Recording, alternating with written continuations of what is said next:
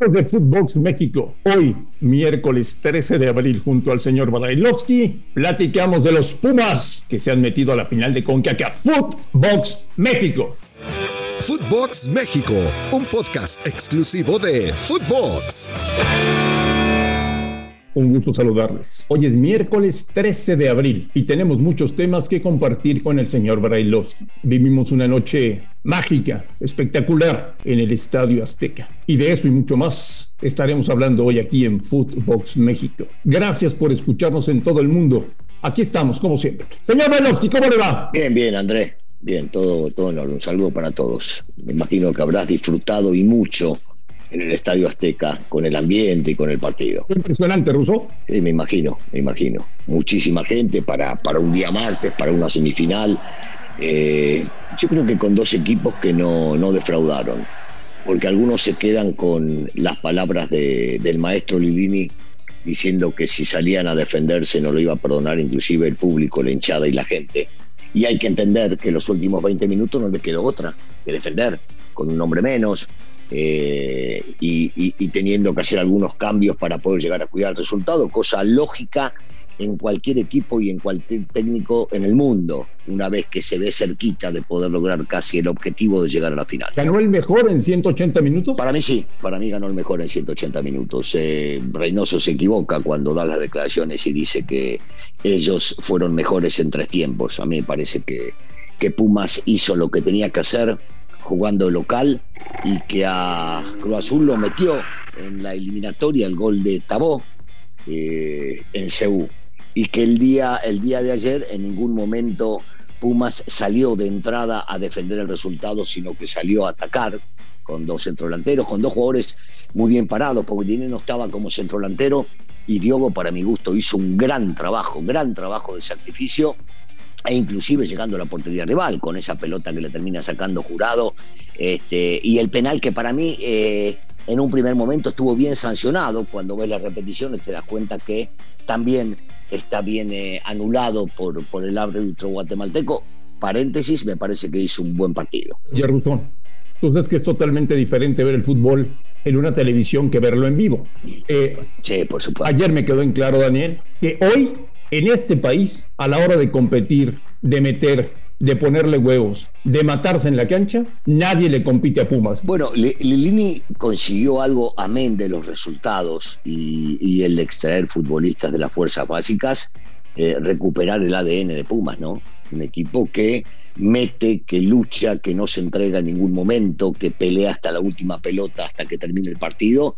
y esto es lo que termina realizando este equipo, porque como bien decías, metieron como locos, se jugaron la vida en cada pelota, trabajaron el partido cuando tenían que trabajarlo, pero, pero esa garra, esa dinámica, esa fuerza, ese coraje, eh, no sé si se lo hemos visto a muchos equipos del fútbol nacional. Lini llegó hace 15 años a México para trabajar en Fuerzas Básicas de Morelia.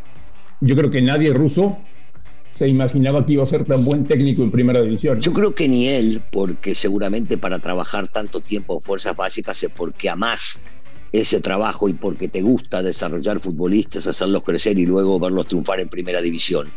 Pero bueno, eh, el destino, el destino lo puso en un lugar que cuatro días antes de que empiece un torneo ni él imaginaba, ni nadie lo imaginaba, inclusive daban por otros eh, como candidatos para poder estar en esa posición y le habían pedido que esté un par de partidos hasta que encuentren un técnico. Y el tipo ha demostrado tener muchísima capacidad para trabajar con los mismos jóvenes y en primera división. Y cuidado, ¿eh? hoy por hoy seguramente este, va a ser tentado por, eh, por muchos equipos del fútbol nacional, porque cuando hablamos del fútbol nacional hablamos de priorizar lo económico a lo deportivo, que es lo que hacen los dueños. Y entonces de esta manera, trabajando con jóvenes, les puede llegar a servir y mucho eh, Puma se tiene que apurar, pero rápido, y ofrecerle un contrato como los mejores que dirigen en el fútbol nacional, porque el tipo se lo ha ganado pulmón. Ayer dejó una frase Lelini en el Azteca, somos una raza diferente, dijo. Está bien, es un tema motivacional también para sus futbolistas y para él mismo, pero no es nada que vaya en contra de la realidad que le vemos eh, a, sus jugadores en la cancha. Eh. A ver, vayamos por partes. ¿Quién conocía a Trigos? Y el tipo entra a la cancha y juega como en su momento había aparecido Lira, que ya fue vendido y ayer le tocó jugar contra su ex equipo. Y, lo ves a Mozo recuperando la cuestión defensiva y eso es parte del trabajo que seguramente hizo Livini. Entra Rodríguez y no se nota la falta y el tipo cumple sobre el costado para anular la subida en su momento de Romero y después de Martínez cuando lo pusieron a Martínez.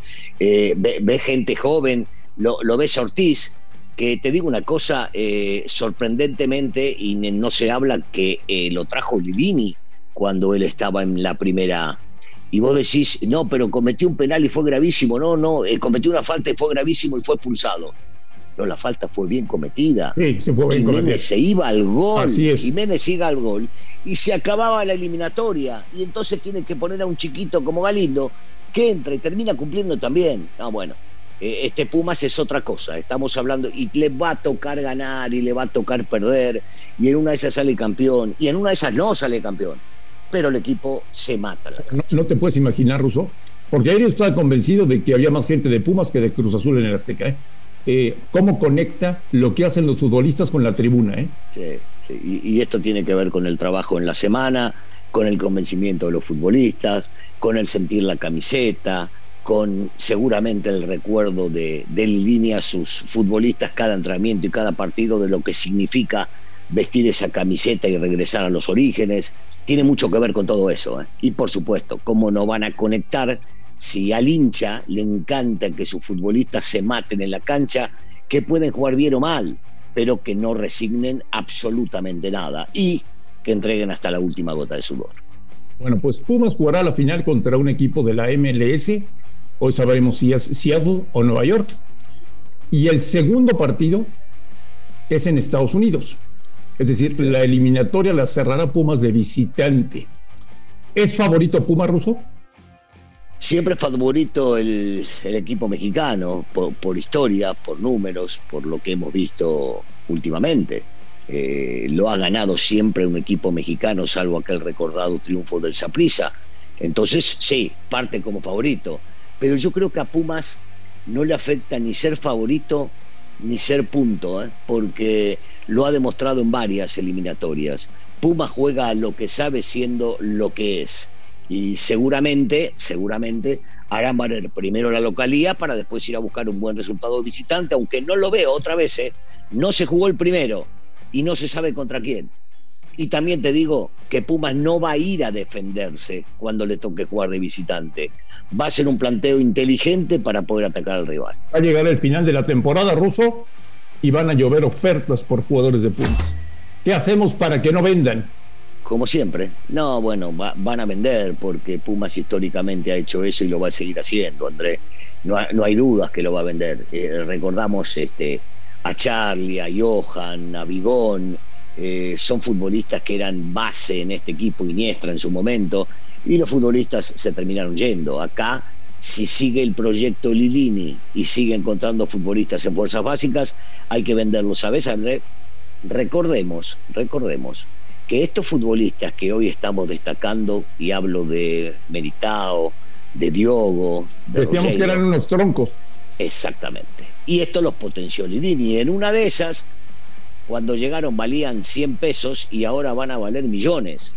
Entonces quiere decir que Lilini puede llegar a acomodarse, pero me parece que merece, si se venden futbolistas, que le traigan también del gusto de él y lo que él pueda llegar a armar. Calladito, calladito y escondido el trabajo de Miguel Mejía Barón. Sí, porque debe apoyar desde su posición.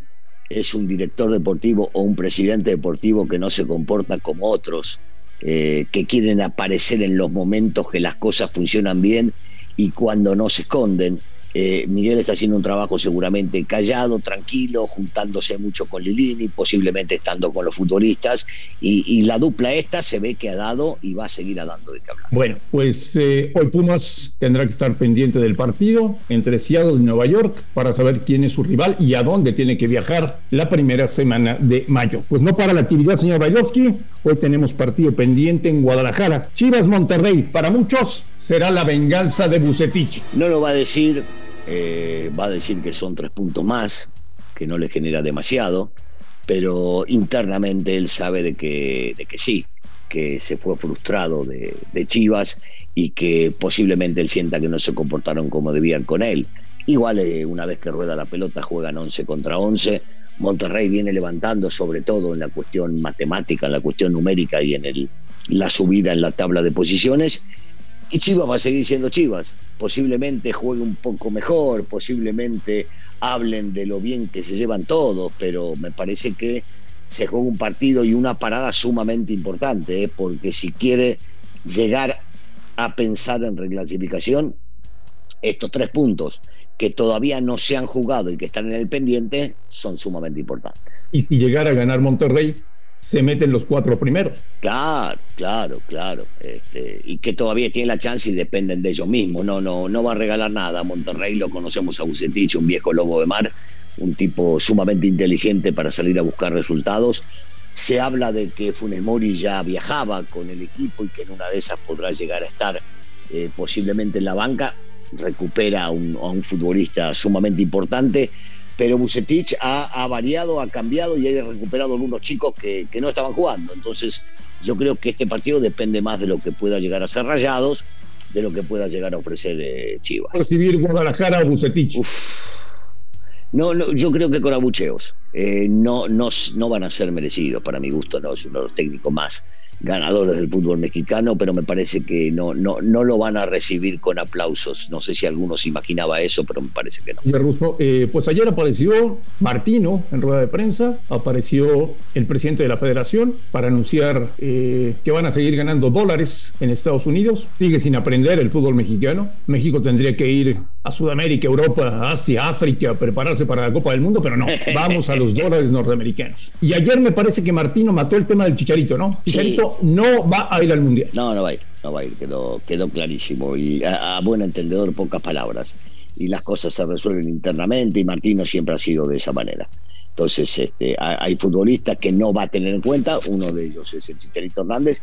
Y los partidos, Andrés, los partidos son los que nos tienen acostumbrados, ¿no? Hay que cumplir con la empresa Zoom, que es la que lo, organiza. Este, se jugará en Guatemala. Eh, lo de Nigeria no me parece malo, pero no creo que vaya a venir con, con todos los titulares. Uruguay es una buena medida, ¿eh? Uruguay con Alonso ya juega de, de, otra manera y es una muy buena medida. Nada que ver si quieren hacer parecido a lo que sería un partido contra Argentina. Uruguay y Argentina no se parecen absolutamente en nada. Jugar con Ecuador, que fue la sorpresa de la eliminatoria, no está mal. Si después Paraguay, que yo creo que desde que contrataron al mellizo Barros Echeloto estaban pensando en el próximo mundial, no en este. Señor Balowski, le deseo que tenga un excelente miércoles y si le parece, aunque sea jueves santo, mañana estaremos en contacto. Te mando un abrazo, Ruso. Igualmente, André, un saludo para todos. A nombre de Daniel Brailovsky y de André Marín, esto fue Footbox México. Gracias por escucharnos y hasta el día de mañana. Esto fue Footbox México, solo por Footbox.